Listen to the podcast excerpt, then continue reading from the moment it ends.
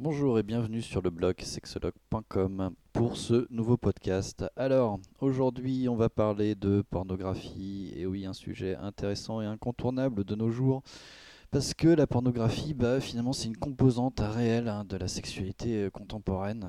Pourquoi? Bah, Parce que tout simplement, il y a un accès très facile à la pornographie de par l'explosion d'Internet. Voilà, le, le service pornographie est facilement accessible et gratuit quasiment, on peut le dire. Alors, moi, j'y suis euh, confronté dans mon cabinet par, euh, par des consultations de parents inquiets en général. hein. Euh, typiquement, l'histoire, ça va être des parents qui vont prendre rendez-vous et qui vont nous dire bon, on est inquiet parce que notre enfant de euh, 11, euh, 12 ans regarde du porno et on s'inquiète parce que l'image qui est véhiculée est mauvaise. On se dit que ça va le perturber, etc. etc. Alors, euh, pour la petite histoire, euh, il faut savoir que j'ai très régulièrement ce genre de consultation, mais ce sont des parents de jeunes filles dans 100% des cas. C'est euh, c'est bizarre, hein, j'ai jamais eu de consultation pour des jeunes garçons pour les mêmes faits. Alors ce sera d'ailleurs l'occasion de faire un prochain article, podcast ou vidéo hein, sur, euh, sur la différence de traitement entre les garçons euh, et les filles par rapport à la sexualité. Mais si ça vous intéresse, euh, je vous invite à écouter, si ce n'est pas déjà fait, mon podcast précédent qui parlait justement hein, de la différence, euh, de la pression, on va dire, supplémentaire qui repose sur les épaules des filles et sur leur sexualité. On a déjà une partie de l'explication. Donc, je disais, les parents viennent me voir parce qu'ils s'inquiètent, parce que leur enfant regarde du porno. Hum, voilà, donc on va décortiquer ça, mais c'est aussi intéressant pour les adultes, hein, savoir est-ce que le porno c'est vraiment délétère, euh, parce que c'est un peu ce qui est dans l'air du temps. Et ben on va voir que non, c'est pas grave, c'est pas grave du tout, euh, évidemment, je pense que vous vous en doutiez. C'est pas grave du tout si on a une bonne pédagogie qui est associée. Voilà, parce qu'on va voir, euh, dans le porno, il y a surtout trois inconvénients majeurs. Si on les connaît, ben, il n'y a pas de problème, on peut regarder du porno en relativisant ce qui s'y passe. Et il y a quand même un super avantage qui contrebalance tout ça. Voilà, je vous dis à tout de suite après le générique.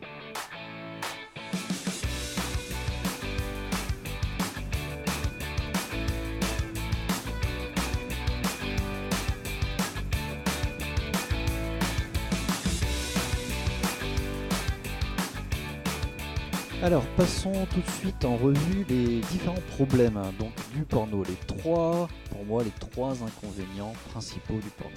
Donc, pour moi, le premier, ce sont les processus de séduction. La séduction. Qu'est-ce que c'est que la séduction? La séduction, finalement, on pourrait résumer ça à comment est-ce qu'on s'entend entre deux partenaires pour définir, avec un consentement mutuel, le fait d'avoir une relation sexuelle. Voilà, ça va être tout le jeu d'approche de, euh, et de proposition d'une relation sexuelle.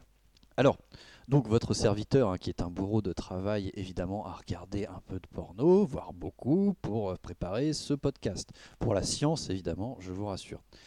Et euh, j'ai remarqué un truc assez typique, c'est que soit les processus de séduction eh bien, sont absents, c'est-à-dire que les gens s'adressent à peine la parole, ne se regardent pas, il n'y a pas de jeu de euh, chat et de souris, on va dire, ni euh, d'échanges verbaux ou de sentiments ou d'émotions avant une relation sexuelle. C'est quand même dommage. Ou bien, bien le- les processus de séduction vont carrément être inversés. C'est-à-dire que dans beaucoup de porno ou de scènes porno, on va avoir ce fantasme de la femme lubrique qui veut absolument avoir des relations sexuelles sans dire le moindre mot ou discuter. Je, vois par exemple cette scène où euh, le type arrive chez une fleuriste, la fleuriste le voit rentrer. et euh, elle lui dit d'emblée Oh là là, vous êtes mignon, j'ai très envie de vous. Et hop, elle ouvre son chemisier. Là, on a carrément une inversion hein, des codes de séduction parce que, bon, ça c'est pareil, on le verra plus tard hein, au cours d'un prochain article, podcast ou vidéo. Il y a des principes de base de séduction. Et dans ces principes de base, alors là je ne vais pas vous le démontrer, mais croyez-moi sur parole pour l'instant, 4 fois sur 5, c'est l'homme qui est proactif et c'est l'homme qui va au moins déclencher la proposition, disons, de relations sexuelles.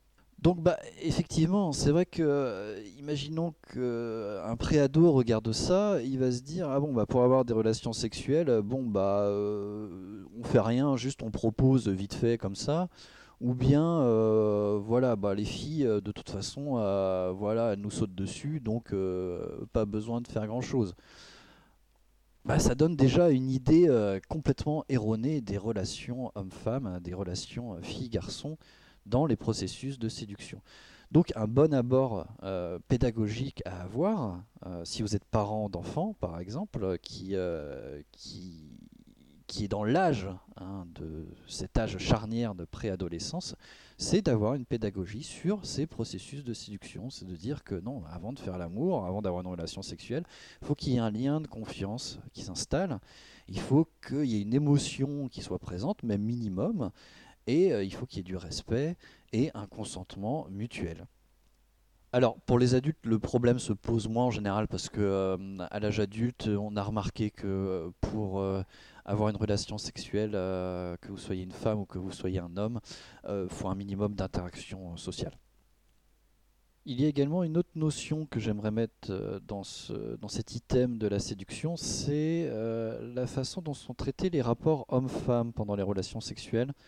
Euh, de la pornographie. Alors ce qu'il faut savoir, c'est qu'il y a quasiment une constante, hein, c'est qu'il y a un rapport de domination-soumission assez marqué pendant les, relations sexuelles pornographiques. Alors encore une fois, ça peut être tout à fait correct. Il y a plein de couples hein, qui euh, aiment bien avoir euh, ce rapport pendant leurs relations sexuelles. Mais le souci, c'est qu'effectivement, dans la pornographie, cela devient complètement systématique. Et de plus, je vous ai dit que comme les sentiments, comme le respect, comme le fait de s'apprivoiser, c'est complètement absent dans la pornographie, ça rend ce rapport de soumission-domination dans les relations sexuelles absolument malsain.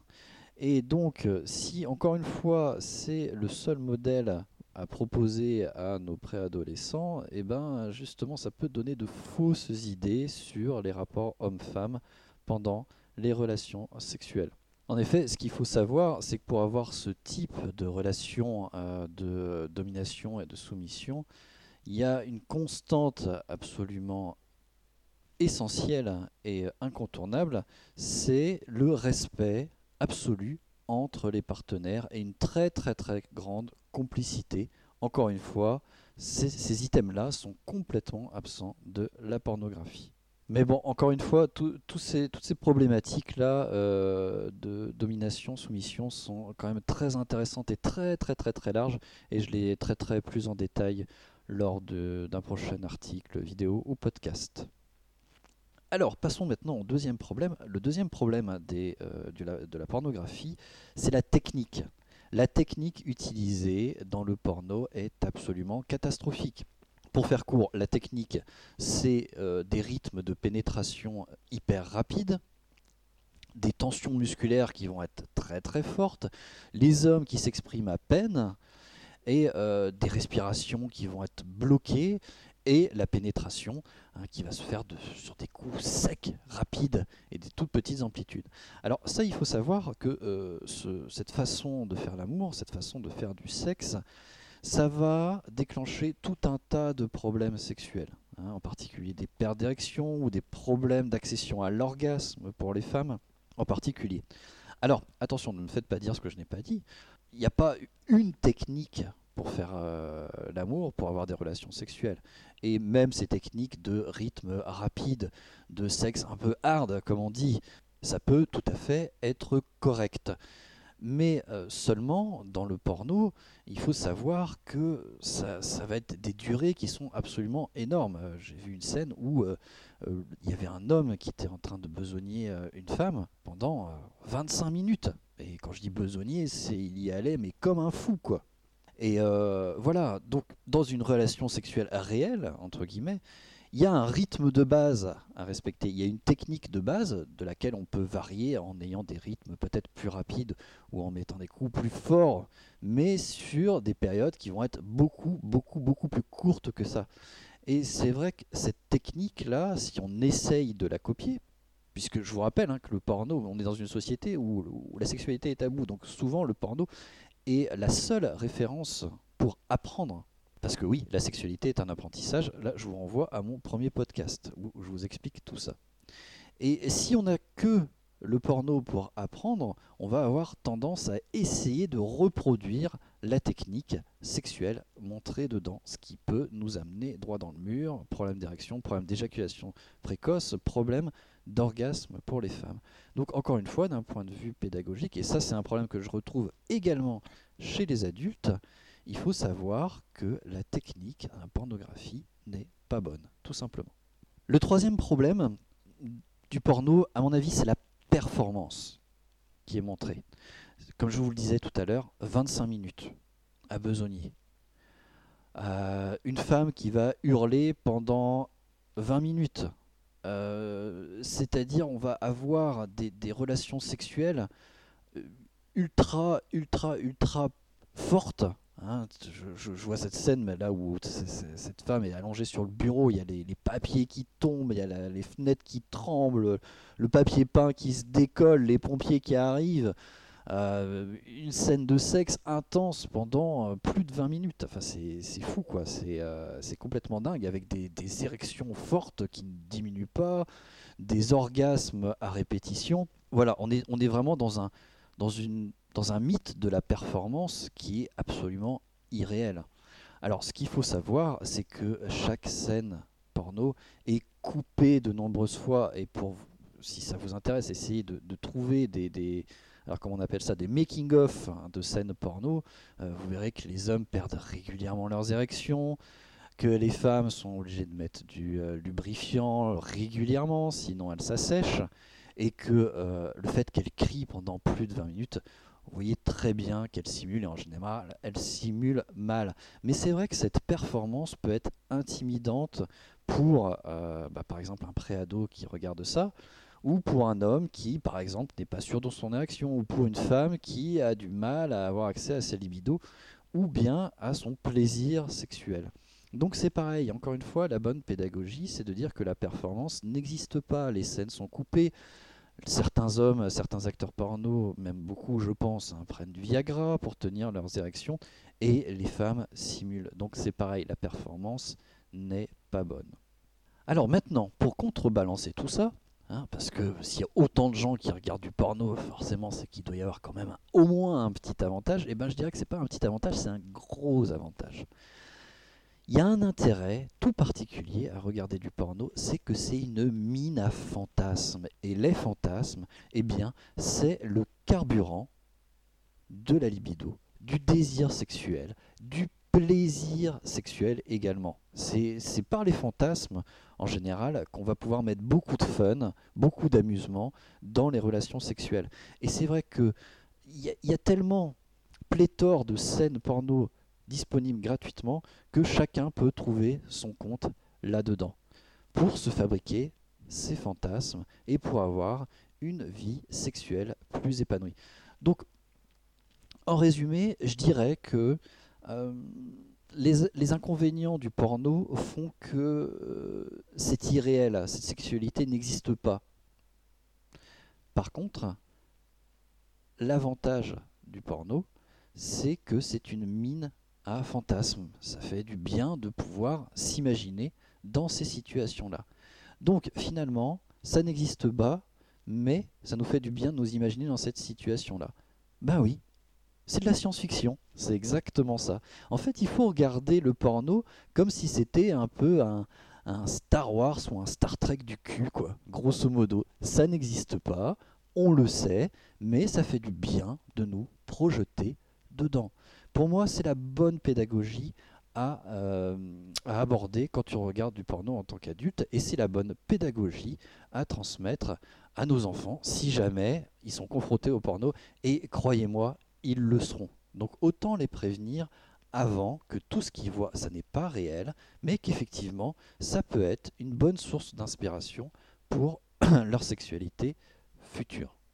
Alors si cette notion des fantasmes vous intéresse, sachez que euh, dans dans l'article de blog qui accompagnera le podcast, je vous mettrai des, un lien en particulier qui explique les fantasmes.